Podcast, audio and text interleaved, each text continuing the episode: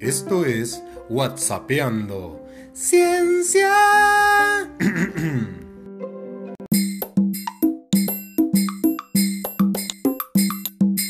Hay una pregunta que no deja dormir a los arqueólogos. Eh, che, a las arqueólogas tampoco. Es cierto, mala mía.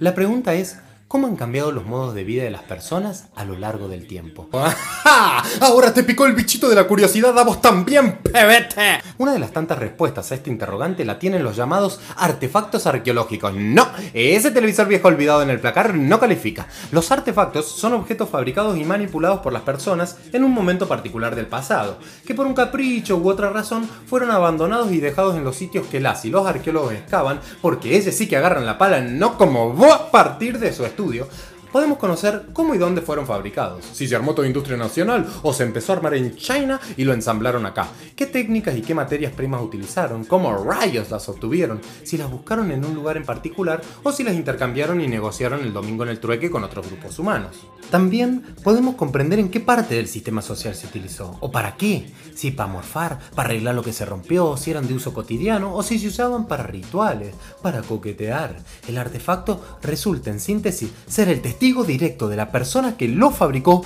que lo utilizó y que finalmente abandonó como se abandona la dieta un martes la arqueología trabaja con un pilón de técnicas, como este audio de 33 minutos, aplicadas en diversas etapas que tienen como objetivo recuperar los artefactos como son las prospecciones, recolecciones superficiales, sondeos y excavaciones. También es de suma importancia el aporte de información que la comunidad local pueda proporcionar, porque ya lo dijo un gran sabio, lo importante no es saber, sino tener el teléfono del que sabe. Una vez recuperados los objetos, se limpian, rotulan y clasifican, como esos tesoros que encontrás en la playa en vacaciones para ser estudiados posteriormente o abandonados en algún cajón de tu escritorio.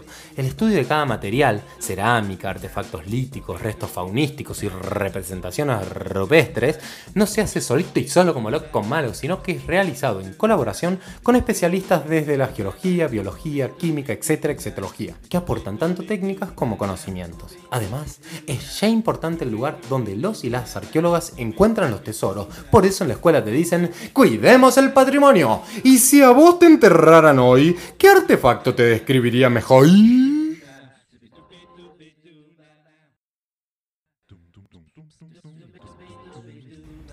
Texto María Ángeles Borgó.